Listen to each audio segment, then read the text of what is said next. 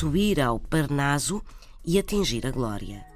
Quando uma pessoa ligada às letras atinge uma grande popularidade, no caso de um escritor, quando este se torna num best-seller, numa vedeta literária ou ainda quando vê a obra reconhecida pelos pares ou pelos críticos, diz-se que subiu ao Parnaso. O Parnaso era um monte da antiga Grécia consagrado a Apolo e às musas e era considerada a morada simbólica dos poetas, da própria poesia e da lírica em geral subir ao Parnaso, atingir a glória no domínio das letras.